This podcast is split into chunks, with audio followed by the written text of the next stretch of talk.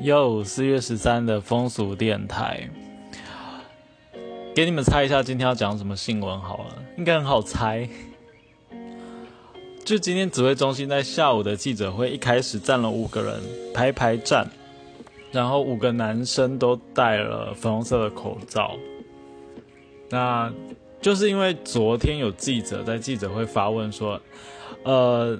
如果今天小孩子领到粉红色口罩，可是不戴去不敢戴怎么办？就男孩子不敢戴粉红色口罩怎么办？所以今天呃，这个指挥中心为了要匡正视听，打破这个陈规哦，所以就是自己也戴了粉红色口罩，然后希望大家对于这个颜色跟性别之间的关系不要有那么强烈的连接，这样子。所以就这件就是性别这件事情这个角度来看，这个举动我觉得是蛮好的。那乘着这个颜色有没有性别这个议题，我们可以来找一下相关的资料。呃，根据这个客报，客就是一个口在一个客人的报纸，他们之前就写过一个专栏，然后就有讨论说这个男生。跟蓝色的关系，女生跟粉红色的关系是哪时候开始建立而成的？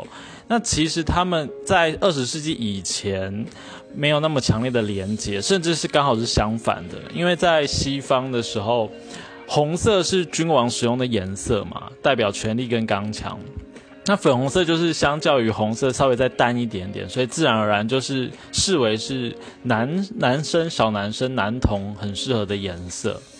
那蓝色呢，在当时是被认为是平静跟娴熟的象征，所以反而是女性的颜色。我觉得这一段这样子分类好像也是很有道理。就是你看，蓝色它反而是平静跟娴熟，然后红色是这个权力跟刚强。所以在那个时代里面，刚好跟我们现在习惯的这个男蓝女粉红的这个刚好又是相反的。那男蓝女粉是什么时候开始建立的呢？其实要到二次世界大战之后，因为战后我们不是有婴儿潮嘛，然后还有制造业的复兴，所以那时候的商人就想到说，哎，那那如果能够让父母亲更方便、更快速的帮小孩子选择相关的产品。所以就用颜色区分性别，让他们成为一个新的行销手段。所以现在这买衣服啦，给小孩子啊，很多我们都可以看到卖场上面就是蓝色，然后粉红色跟性别之间的关系。所以这是在二战之后才开始兴起的这个现象。不过呢，最近几年啊，颜色中性化或者是颜色本身并没有性别的概念也逐渐增强了。所以这个背景知识是参考自《客报》的这篇文章。那提到这个颜色啊，还有这个跟物品之间的关系，我们来聊一下，就是制服。呃，台中的文华高中。可能是全台湾第一所，就是高中的运动服的颜色可以男女互相混穿的。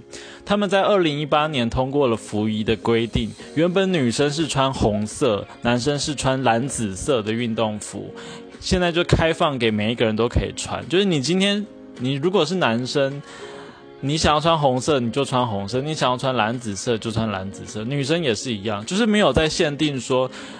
哪一种性别只能穿哪一种颜色的运动服？那这是上半身的部分。那如果下半身呢？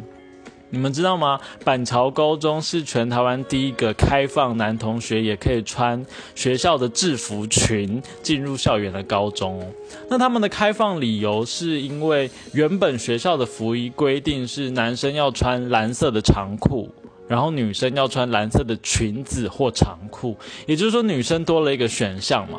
那校务会议就在去年，就是二零一九年的六月，通过了一个修正案，就是删除了原本区分男女不同规定的这个规定，变成说学生需要穿蓝色或黑色的裙子或裙呃裤子或裙子都可以，这样子就不再分性别了。就是说，呃。就是就是女生她现在也可以穿裙子或裤子，那男生亦然这样子。好，那之后呢，建中也跟进，可是他们是用另外一种做法，他们是开放学生可以穿便服上学，但是当然要出示相关的学生证等等的。所以便服的情况当然也是包含裙子了，所以它相较于这个板中又更开放一些。那其他的多所高中，像是成功高中、台南一中等等的，也表示说未来如果有学生提议的话，经过公听会、还有服装审议委员会、校务程序等，也是可以跟进的。好，那这是关于这个颜色、口罩跟服装的议题。第二则新闻呢，呃，来聊个花边新闻。那这个是取材自 ET Today 昨天的新闻。呃，这个他在讲说，日本的女星井口玲子呢，她的外表很甜美，然后同时也有前凸后翘的火辣身材嘛，然后在 IG 有二十多万人追踪，人气相当高。那他近年是啊，他近来近日在这个节目上分享私生活的近况。他提到说自己跟三个哥哥同居，而且轮流跟哥哥睡在同一张床上。然后家人之间，就是他跟他哥哥这个家人相处的模式已经相当习惯了。那这个言论令在场的嘉宾就是非常的震惊，也在网络上引起许多的讨论哦。那这个井口林子，他是在节目上面就是。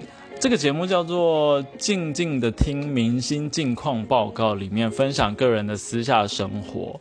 那他表示说呢，目前跟三个哥哥在住在一起，所以总共是四个人嘛。但是因为他们家只有三张床，所以他只好轮流跟三个哥哥睡在同一张床上。